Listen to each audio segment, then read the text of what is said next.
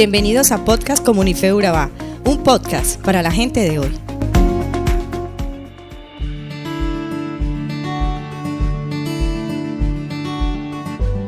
En Malaquías 2.17 hasta el capítulo 3 veremos a un Dios enojado con su pueblo, reclamando justicia y sobre todo la obediencia de sus hijos, advirtiendo castigo pero también restauración y un amor nuevo para quienes decidan volver a Él. En estos capítulos puedo ver a un Dios que a pesar de la desobediencia y el desamor de sus hijos, decide amar, dar una nueva oportunidad y abrir sus brazos de amor para el perdón. Dios estaba cansado de ver cómo era tergiversada su verdad, cómo cínicamente asumían su silencio como una aprobación de sus pecados y cómo sostenían una fachada religiosa cuando su corazón estaba tan lejos de Dios y vivían pecaminosamente. Esto, traducido al día de hoy, podríamos interpretarlo de la siguiente manera. Manipulamos su palabra por nuestro propio bienestar. Decidimos acerca de nuestra vida como más nos parece porque decimos no escuchar su voz o porque no estudiamos su palabra. O tal vez aparentamos ser unos cristianos transparentes delante de nuestra congregación, pero afuera somos parte del común denominador y nos acoplamos fácilmente al sistema. En el capítulo 3 interviene Jesús anunciando su venida, también advirtiendo que esta vez será como fuego abrasador que refina el metal. En el proceso de refinamiento de metales, el metal bruto debe ser expuesto al fuego ardiente hasta que se funde. Entonces las impurezas son separadas del metal y emergen a la superficie. Después de esto son desechadas para conservar la pureza del metal. Sin este calentamiento y fundición no sería posible obtener su pureza. De la misma manera debemos ser purificados. Cuando llevan nuestra vida al calor extremo a través de pruebas, promesas postergadas o dolor intenso, hoy reconozco que mis mejores adoraciones, los momentos y experiencias más sublimes con Dios han sido en momentos de dificultad. Escucha esto. Nunca sabrás que Dios es todo lo que necesitas hasta que Él sea todo lo que tengas. Así de simple funciona el corazón humano. Solo se deja forjar cuando es pasado por el fuego intenso. Es increíble ver cómo la paciencia de Dios es inagotable. Leyendo la historia del pueblo de Dios y la tuya y la mía, hoy podemos ver cómo a pesar de querer desviar nuestro camino y vivir en desobediencia, Dios ha estado dispuesto a aceptarnos nuevamente, aun cuando no tenemos la madurez para aceptar nuestros errores y creemos que, aun, que aunque estamos pecando, cínicamente decimos no hacerlo. Dios quiere perdonarnos y restaurarnos, pero en ocasiones somos nosotros quienes le hemos dado la espalda al perdón, porque nos negamos a aceptar que estamos pecando. Decimos, es que todo el mundo lo hace, es normal.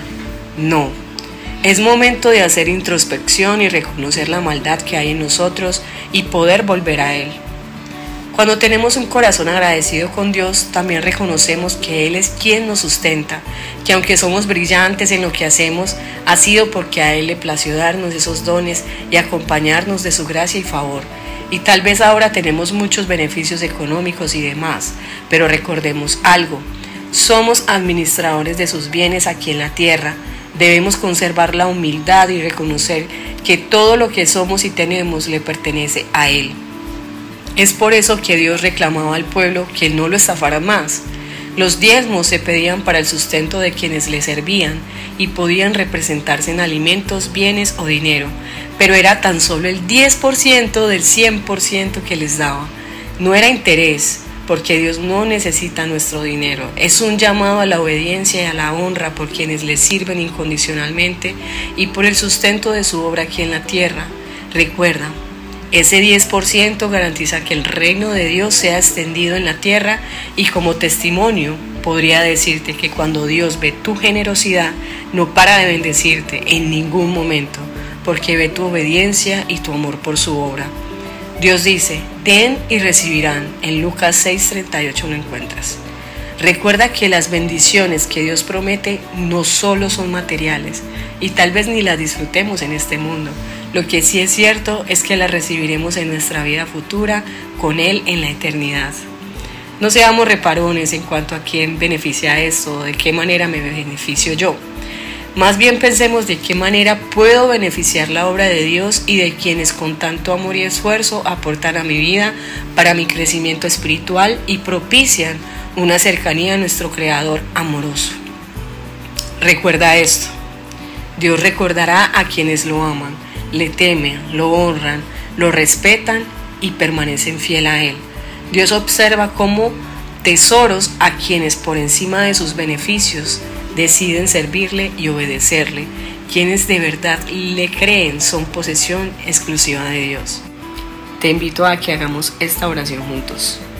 Padre, sé que he sido difícil, que por más que muestras tu grandeza a través de la restauración y el amor que has dado a mi vida, reincido en el pecado. Desconozco tu palabra con mis acciones y decisiones. He actuado con orgullo y tal vez en ocasiones he puesto mi bienestar por encima del respeto y mi honra por ti. Ayúdame a comprender que todo lo que tengo y lo que soy no ha sido solo gracias a mi inteligencia y mis talentos, sino porque a ti se te ocurrió poner gracia y favor en mí. Siempre tu mano ha estado diligente para cumplir con tus promesas en mi vida y por eso también te honro con mis bienes materiales. Hoy me rindo a ti y decido obedecerte como tu posesión más preciada. Te amo Dios. Amén.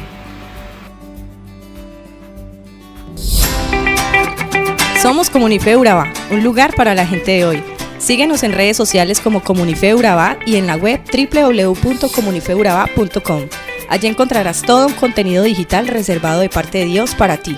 Nuestras reuniones miércoles 7 y 30 pm, toda una experiencia de oración y domingos 9 y 30 am destacamos la importancia de Dios en nuestra vida al compartir en familia.